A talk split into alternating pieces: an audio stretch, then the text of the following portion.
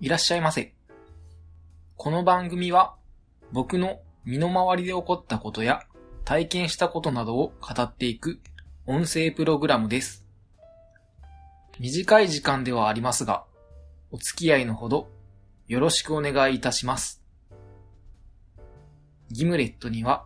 早すぎる。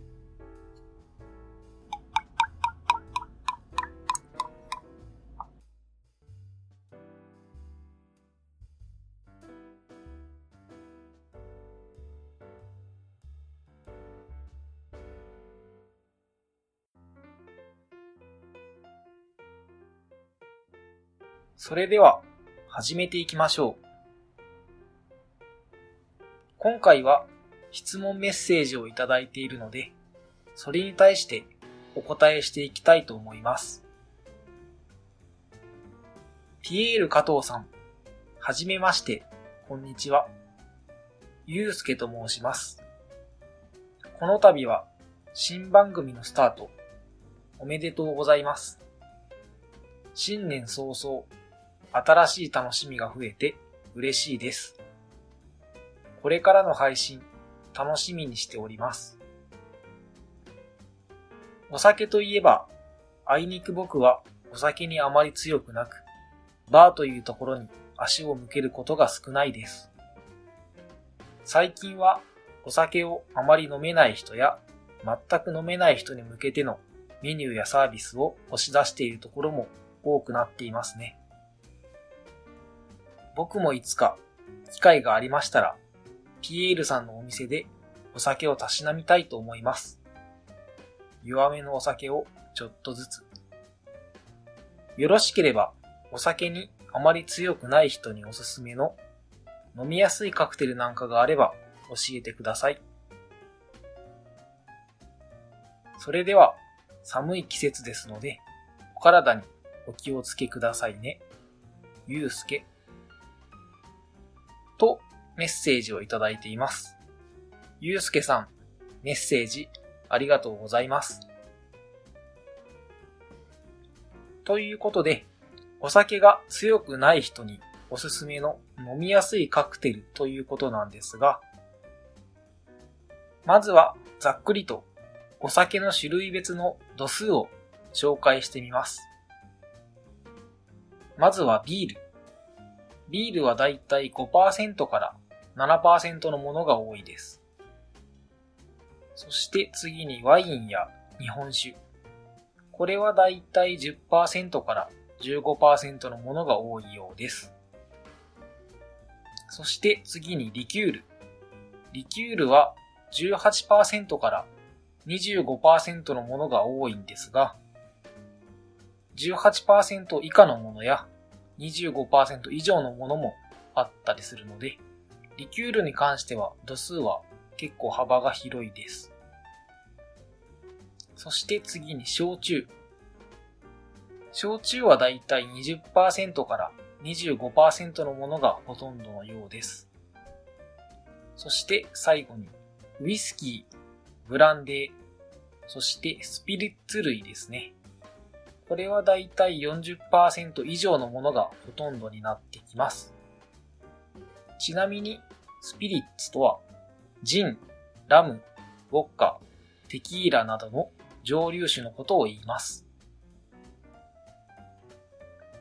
ということで、度数が低いカクテルを作るとなると、基本的にはビールベースのカクテルが度数が低めになってきます。ビアカクテルで有名なものとしては、レッドアイやシャンディガフです。この二つは基本的にはビールと割り剤1対1で作るので、度数は2%から3%になると思います。ただ、レッドアイやシャンディガフなどはご存知の方も多いと思うので、少し面白みに欠ける気もするので、今回はもう少し掘り下げたカクテルを紹介してみましょう。まずは、パナシェというカクテルなんですが、これはビールと透明なレモン果汁の入った炭酸で作るカクテルになるんですが、僕の働いてる店ではレモンが入った炭酸飲料というものがないので、レモンを茶こしでこして、その後にトニックウォーターというものを入れて作っています。味の方はレモンが入ることですっきりさっぱり飲めるので、シャンディガフより甘さ控えめで美味しいです。僕はこっちの方が個人的には好みですね。そして次はマリンスノーというカクテルになります。このカクテルはカルピスとブルーキュラソー、そしてビールで作ります。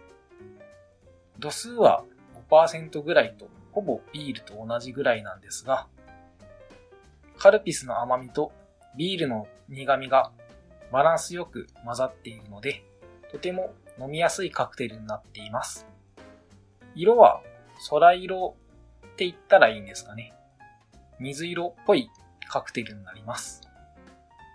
続いてはワインベースのカクテルなんですが、ワインベースのカクテルで軽くて飲みやすいものとなると、まずはスプリッツァーというカクテルを紹介したいと思います。スプリッツァーは白ワインと炭酸水を1対1で作るんですが、この白ワインを赤ワインに変えると、スプリッツァールージュというカクテルになります。炭酸水とワインというとてもシンプルな組み合わせなので、味自体はとてもスッキリ、美味しくいつでも飲めるカクテルになります。度数の方はおそらく5%から8%ぐらいになるんじゃないかなと思います。そして次にワインクーラーというカクテルを紹介したいと思います。僕の働いている店で作っっているレシピは、ワイン 30ml、オレンジジュース 60ml、オレンジキュラソー 15ml、そしてグレナデンシロップ 5mm となっています。グレナデンシロップはザクロのシロップのことです。そしてこのワインクーラーは白ワイン、赤ワイン、どちらでも作ることができるんですが、白ワインで作るとどちらかというとスッキリめ。赤ワインで作ると良い意味でのワインの渋みなども感じられるカクテルになります。ここまでがスタンダードな軽めの飲みやすいカクテルの一例となるんですが、これからはちょっとした裏技的なものを紹介していきたいと思います。例えば、ショートカクテルが飲みたいとするんですが、そうですね、ギムレットを例にしてみましょう。ギムレット、度数はだいたい30%後半から40%前半とかなり度数が高めなカクテルなので、あまりお酒が強くない人にはきついカクテルだと思うんですが、どんな味か飲んでみたいという場合、そんな時どうするかというと、ソーダなどで割るとぐっと度数を下げることができるので、お酒があまり強くない人にも楽しんでもらえると思います。度数はおそらく10%台ぐらいまで下がるのかなと思います。炭酸で割るのは結構よく使う手の一つです。ただ、クリーム系のカクテルがあるんですけど、例えばグラスホッパーとかですね。この場合は炭酸ではなくて、牛乳と一緒に混ぜて作ると味を大きく変えることなく度数も下がるのかなと考えています。それからお店によっては季節のフルーツを使ったカクテルを提供しているお店もあったりするんですが、フルーツのカクテル、基本的には果物の味を楽しんでもらうために、あまり度数は高く設定していないところが多いと思うので、フルーツカクテルがあれば、ぜひそちらを頼んでみてもいいのではないかなと僕は思います。そして最後に、バーにいるからといって無理してずっとアルコールを飲むことはないです。途中でノンアルコールカクテルに変えてもらっても全然構いません。ノンアルコールカクテルについては今日の一杯のコーナーで今回は2、3種類紹介してみようかなと考えています。ということで、質問への回答は以上となるんですが、ゆうすけさん、回答の方はいかがでしたか？それでは次に、ハッシュタグをいただいた方のお名前を紹介していきたいと思います。1月9日、6時6分現在、ダウナーリブのゆえさん、レントよりなおゆっくりとの八部九夫さん、あやなさん、奥地の声のちはやさん、オルネポの桃屋のおっさんさん、あやほさん、以上の方がハッシュタグをつけてつぶやいてくれています。また、番組のアカウントの方にもいろいろな方から反応をいただいています。皆様、いつもありがとうございます。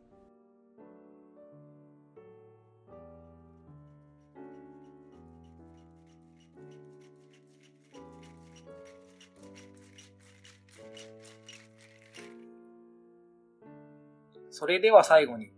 今日の一杯のコーナーです。今日は先ほどもお伝えしたように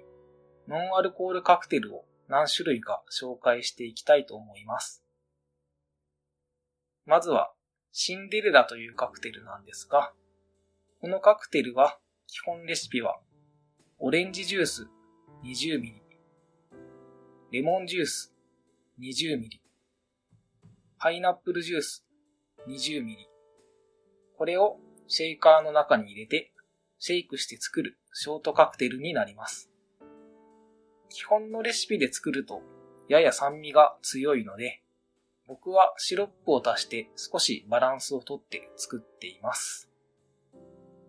そして続いてはサラトガクーラーというカクテルになるんですが、これはお店によって作り方はバラバラなんですが、僕はビルドという方法で作るんですが、材料はライム、シロップ、ジンジャーエールで作るロングカクテルになります。そして最後にシャーリーテンプル。このカクテルはグレナデンシロップ、ザクロのシロップですね。これとジンジャーエールで仕上げる結構甘口のカクテルになります。レシピによってはレモンを絞るところもあるようです。また、関西圏ではノンアルコールカクテルではなくて、アルコールで作るシャーリーテンプルがあったり、ウォッカを入れたダーティーシャーリーなど、バリエーションの多いカクテルのようです。ということなので、シャーリーテンプルについては少し長くなりそうなので、ノートにまとめておきたいと思います。ということで、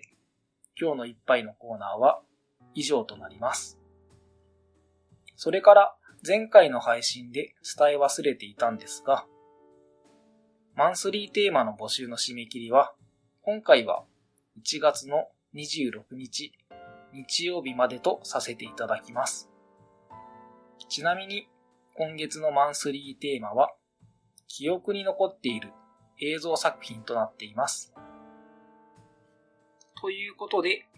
今回は以上となります。